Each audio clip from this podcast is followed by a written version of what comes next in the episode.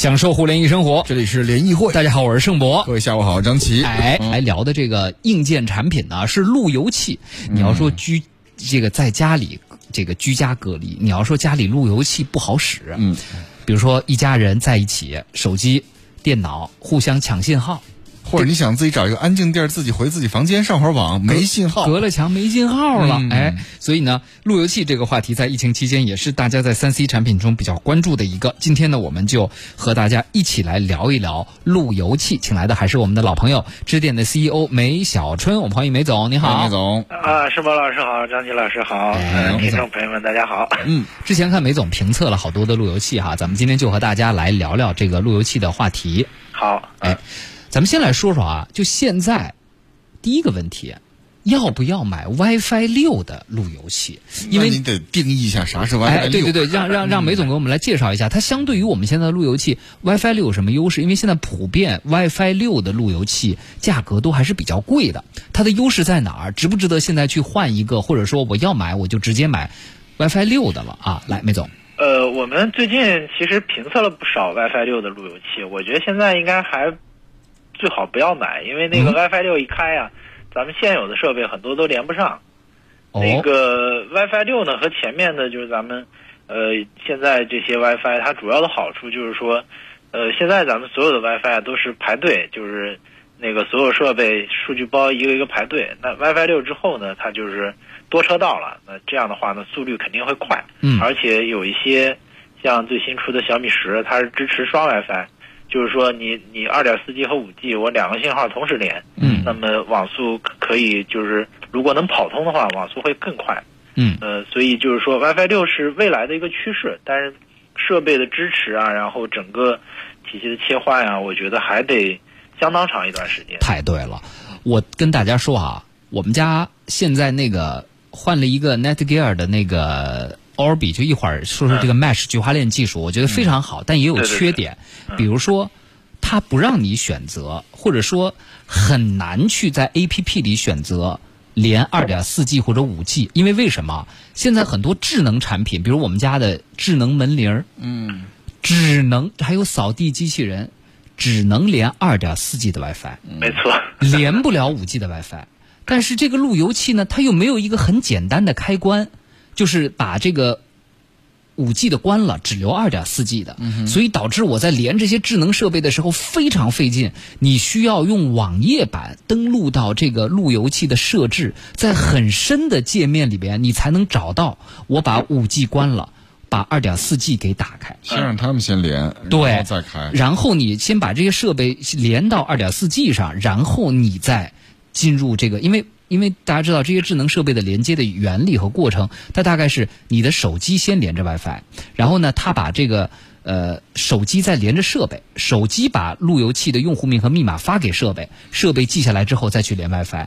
但你的手机记下来的全是五 G 的网络的东西，所以那个就发不到你的智能设备上。所以我觉得梅总其实这个应该也是要提醒家里有一些老智能设备的朋友要注意的吧，对吧？嗯。这就是那个你你买的那个太好了，要是不那么好的，它其实没这问题。是像我那个 WiFi 支持二点四跟五 G 的话，打开之后它就俩两个那个 WiFi 名你自己可以选择你的二点四还是连五 G。对，因为我的这个太高级了，我的这个 非但是二点四和五 G 合一，嗯，而且我这是分体式的，这两个路由器它在全家里只有一个 SSID。嗯，对对。它不会分什么，不会分名字，名字楼上楼下什么的不分，卧室客厅它不分，它自己是自动无缝漫游的。嗯，那高级，高级了，但是这就是高级的代价 啊！我觉得这个 好，所以我觉得梅总的第一个提醒就是 WiFi 六相对于原来，哎，其实梅总 WiFi 六咱们原来不是八零二点一一 B G N A C，其实 WiFi 六就是八零二点一一什么。NAC 的下一代，不过它换了一个叫法而已，对对对，它实际上有一个代际传承的关系，然后就是说它一一一代一代的去更新这个标准，然后就是说，呃，其实也不完全是一个就是一直增长的这么一个，它中间也会有并行，嗯嗯，所以现在就是 WiFi 六，就是说所谓的八零二点幺幺这个标准系列，它现在发展到 AX 这个系列，嗯，就是呃属于这个标准族系的一部分。嗯，所以想尝鲜的可以来买一下 WiFi 六。如果家里面现在设备整个的更新迭代还没有那么的超前的话，那 WiFi 六可以再等等。没错啊。好，那接下来我们来说说 Mesh 菊花链技术。嗯，这是目前最火的一类产品了。嗯，像华为、小米啊，像国外的这个 Netgear，还有包括像中国台湾的华硕，都有类似这样的使用 Mesh 菊花链的路由器产品。那我本人呢也买了一个，我又在炫富了。我也今天就是炫富我体。不没有，我安利了周围的人买，买完没有说不好的。嗯智慧，我们的编辑买完说盛博哥买完之后太好了，家里边他买的是呃 Netgear 的 Orbi 二三啊二零，就是两个。两个子母机，对，徐冉也买了，就买完就觉得哇，家里的居然哪儿都是满格，而且信号特别好。嗯，就为什么会有这么大的改善呢？嗯，它这个就是说，咱们所有的 WiFi 的发射功率啊，它是有有有有这个标准规定的。嗯，就是它不能超过一个限值。就是，呃，有的时候我们看买那路由路由器，觉得哇，一六根天线，那信号一定很好。那其实不是这么回事儿。嗯六根天线信号还是那样，它只是说通道多了。嗯那这样的话呢，就是咱们现在家庭的户型啊，尤其我们测试过一道承重墙之后啊，基本上那个信号衰减的就很厉害了。然后如果是两个墙，那基本上就是第二堵墙，哪怕它不是承重墙，墙后面呃加加上拐角啊，加上什么的，那信号就几乎就没有了。嗯那有的时候你看有信号，那它这个连接的速率也会下降的非常多。所以通过这个 mesh 呢，它实际上就是多点的分布。呃，多点分布之后，就是呃网络之间相互的连接、相互的覆盖，然后通过这个就是 mesh 的这个技术，然后就是它是实际上可以实现多点的信号发送和接收。这样的话，就是肯定是信号肯定就好了。哎，那梅总，那跟原来我们桥接路由器有什么区别？因为原来咱们都是，比如说我买一个母的，买一个子的，然后或者我再买一个路由器去做桥接，就把那个路由器信号接过来，接过来之后再放大。嗯就这种技术跟现在新的呃 Mesh 技术的差别在哪儿呢？菊花链技术。其实桥接就是 PoE 加 AP，嗯桥接的那个拿网线去用 AP 的方式去接，那么它就是主要是接起来比较复杂。嗯呃，它的速度其实要比 Mesh 要快。嗯就是我们测试的话，就是还是现在最成熟的还是 PoE 加 AP。嗯但是这玩意儿你自己拿回家你配不了，嗯，就是它比较复杂，还得交换机啊，然后就是配置起来很复杂。嗯呃，Mesh 的好处呢，就是主要就是说，呃，你哪怕而且它就是你前面装修一定要布好那个有线网，你要是有线网没布好的话，后面就基本上改不了。嗯那 Mesh 它就比较比较容易，你什么时候买回家，啪啪一放，几个点一放，只要它相互之间能连上，那它整个速率啊各方面都会不错。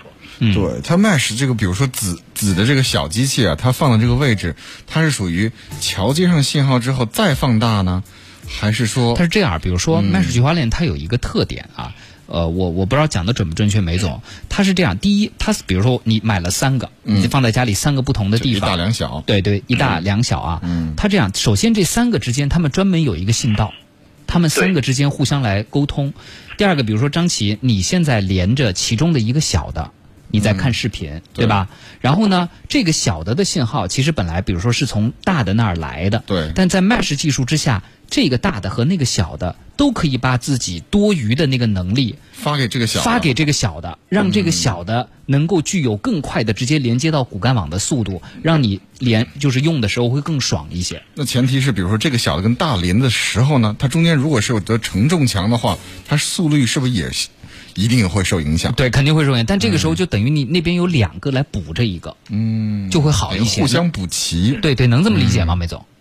它对它相互之间有个点位之间的互补关系，就是说，呃，它可以有一个就是接力的这么一个关系。嗯呃，那么那个其实就是说，呃，路由器呢，它有两部分功能组成，一个是交换交换功能，就是说我跟外网的这个交换，这个这个现在瓶颈不是在这儿，嗯呃，主要是瓶颈就是说信无线信号的这个接收和发送。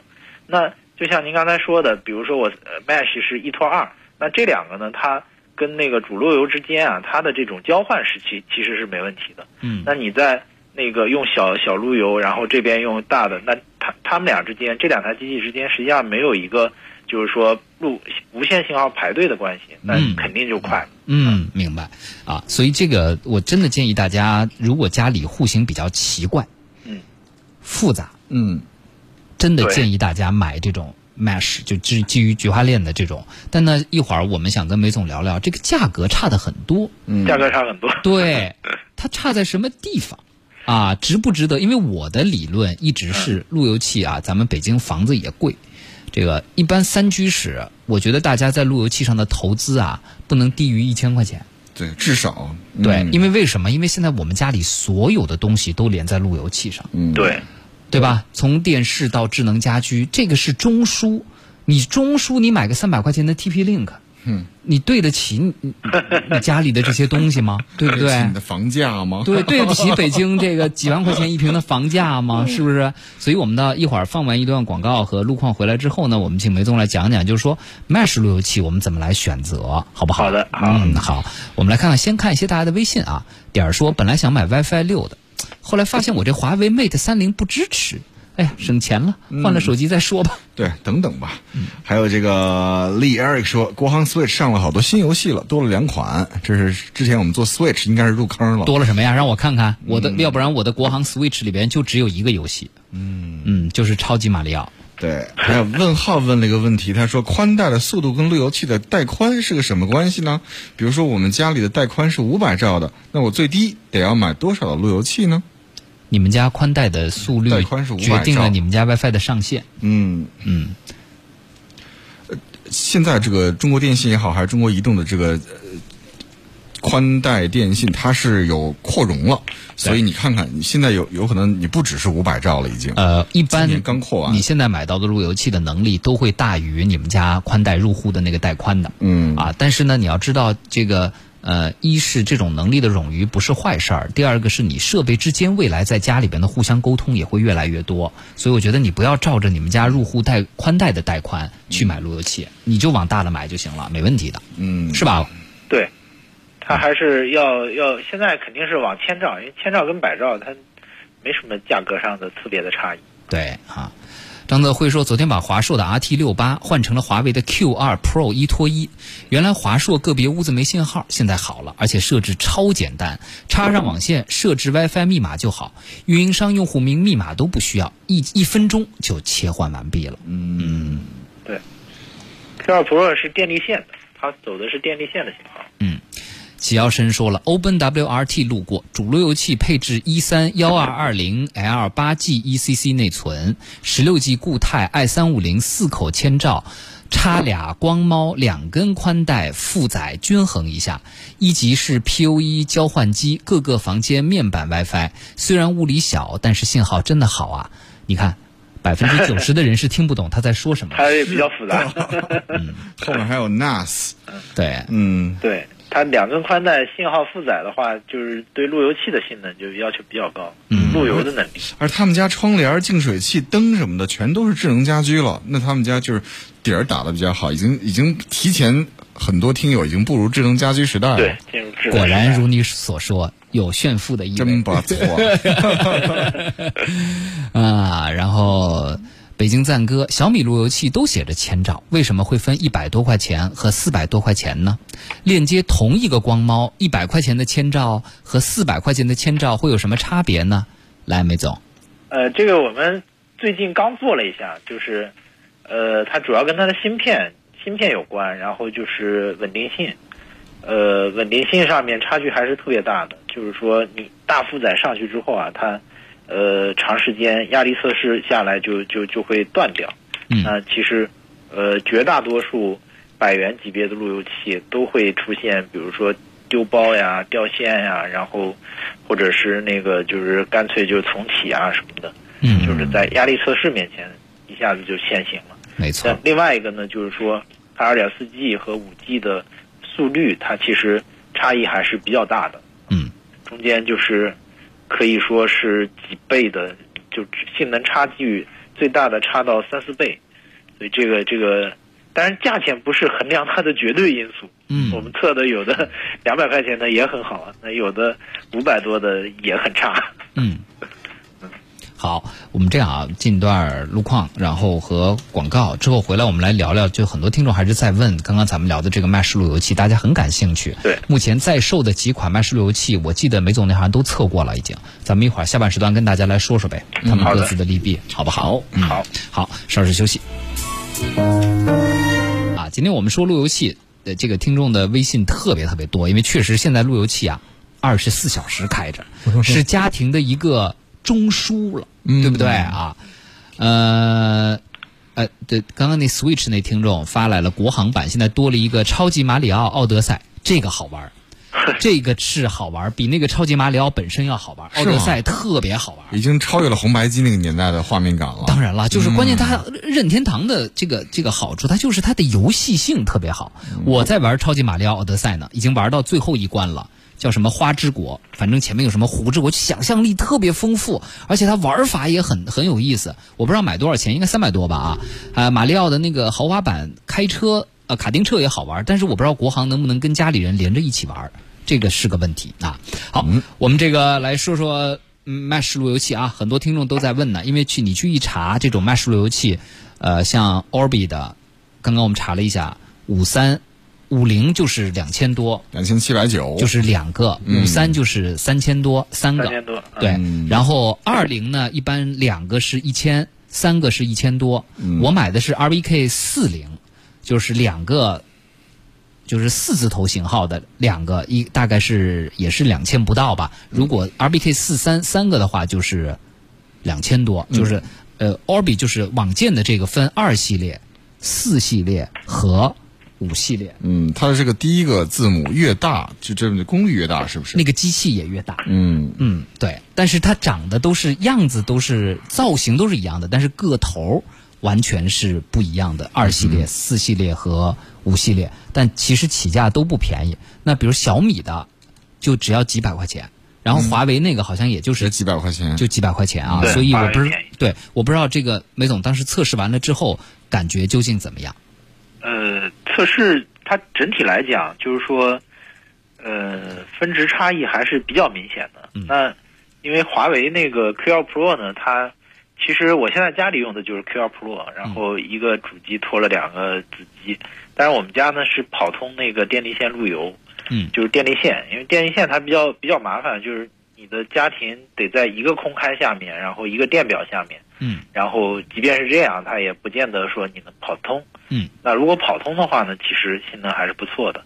呃，我现在是没有任何问题。然后当当时我们测试的时候，因为我们那个办公室的那个场景就是没跑通那个电力线路由，单纯是说它几个从 Mesh 的角度来讲呢，它它信号还是不是特别好，所以它测试的得分比较低。那 Orbi 的那个呢，就网件那个得得分是最高的，然后接下来呢就是 UBNT，但是 UBNT 的性能就是没有达到我预期的那么好，因为 看那个就是有很多的专业的所谓专业的文章吧，就是把这个 UBNT 的性能吹的吹上天，但我们一测试其实有点小失望。嗯啊，然后那个小米的那个就是呃，单纯从那个测试的数据来看，就是说跟 UBNT 的差稍有差距，但是差距也不是特别的大，嗯，UBNT 卖的还比小米贵呢，就是样子长得稍微奇特一些。贵很多，嗯贵贵好几倍。对啊，所以我觉得 UBNT 呢，算了吧，啊，咱们实事求是的说，如果大家更在意性价比的话呢，在小米和华为中间选一个。对，华为的也还不错，但是因为华为，我们上次测的时候还没没没没去测试华为，嗯。当时想的就是说买最好的两个品牌，然后跟那个性价比最高的，然后这这这四个我们先对比了一下，对，啊，但是那个所有的这些都没有干过我们那个其实很便宜的，就是 PoE 加 AP 的那个那个系统。对，但您那个不是麻烦嘛？而且那个 SSID 包括怎么统一、怎么做无缝漫游，这在家里普通消费者他真干不来这事儿。对，嗯，但是那个 Mesh 的延迟很低，嗯就是它网络切换的速度特别快，对，然后你玩着游戏从从一个一个一个信号到另一个信号中间都不会断。对，那那个 PUA 加 AP 那个就不行了，对嗯中间肯定要断一下。是问问梅总，如果家里面已经换成了 Mesh 了，我在用这个 AirPlay 播放视频或者听音乐的话，会不会有延迟？比如说我在用这个 Mac 来看电影的时候，想把 Mac 的音频 AirPlay 发发送到我的家里面的 HomePod 上面，会发现目前是有延迟。如果用了 Mesh，这个延迟会不会减小？这个延迟应该不会减小，这个延迟它不是网络延迟，没错它是系统延迟。对，它是 WiFi 音响的特点决定了你没有办法拿一个 WiFi 音箱来看电影或者玩游戏。对，永远是永远是慢半秒。对，因为它为什么你知道吗？嗯 WiFi 音箱基本上都要做机内解码，嗯对你懂我意思吧？就是说，它不是是像蓝牙一样，它直接比如说我发出去的就是一个音频信号，我直接嗯把它转换成模拟信号，它很多都是要做机内解码的，所以它的传输方式加上解码方式决定了它一定不能把延迟做太小。嗯，是。啊，大家知道梅总在抖音上是红人，所以呢，有听众就问您说，抖音上，因为抖音有很多奇怪的视频，比如说波波说抖音有往路由器上绑电池的，管用吗？你见过这种视频吗？我还真没见过 路由器上绑电池，我倒知道有绑铜丝、绑铁线的。还有把易拉罐剪开绑在路由器上的，对对对对那那管用吗能增强信号吗？那个那个应该是不管用的。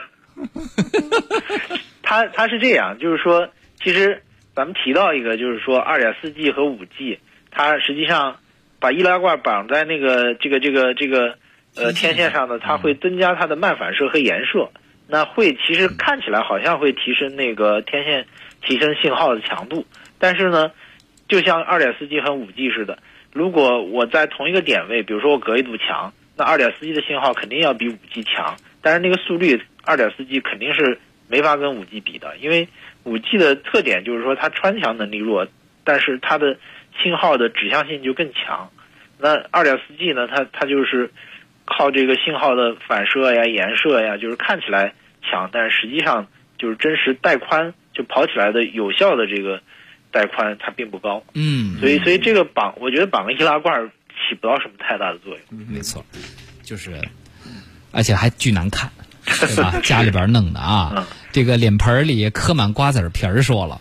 TP Link 用户感觉受到了鄙视，说我是一百七十多平的四居平层，用两个不到二百块钱的带 Mesh 的 TP，用了几个月，感觉挺香啊，比之前的极路由加极卫星体验好多了。嗯，这位朋友，你加个零换成两千块钱的 Orbi，你会觉得更香的。尤其当你在家里，比如说大家同时有两个人，有有一个人在看 4K 高清视频，嗯，有一个人在玩王者或者吃鸡的时候，或刷抖音，或者刷抖音的时候，没法弄了。对你就会觉得那两千块钱的东西跟几百块钱的东西，那差的真的不是一星半点。嗯，那如果比如说家里面人只是上上微信啊什么的，可能体验不到。对对，但大家都是哎，都是微信看看公众号的，那二百块钱的大家好好用着，完全没有问题。嗯看您的这个使用的需求和场景是什么样的，对不对？嗯，对他刚才讲那个极路由，就是说加上一个极卫星啊，其实这里面就提到一个放大器的概念。嗯那放大器呢，我们其实市面上买能买到，我们其实都买了做了一下，做完之后它的这个稳定性是非常差的，基本上压力测试一跑的话，那个除了除了华硕的那个就是 AC 五幺那一款之外，其他的压力测试一跑全都全都死机，或者是根本就跑不通。没错儿。嗯，嗯然后那个呃，刚才讲到就是说，比如说三百块钱路由器和我华硕，你比如说像那个呃华硕 AC 呃八六八六 U 啊什么的这些，它八八 U 啊，它是接近五百到一千的路由器，它的区别其实很多，就像刚才说的游戏的这个。游戏的这个包，游戏包对延迟的要求特别高。但是如果家里，比如说我在看腾讯视频，他在玩游戏，那我们俩的优先级是一样的。那我的视频包就是我其实无所谓，延迟一段时间也没关系。但是它游戏可不行，嗯，游戏延迟一长的话，啪一枪就被干掉了。嗯，呃，那，么那个华硕的这个，它就会对游戏包做优化，就会让游戏包优先通行。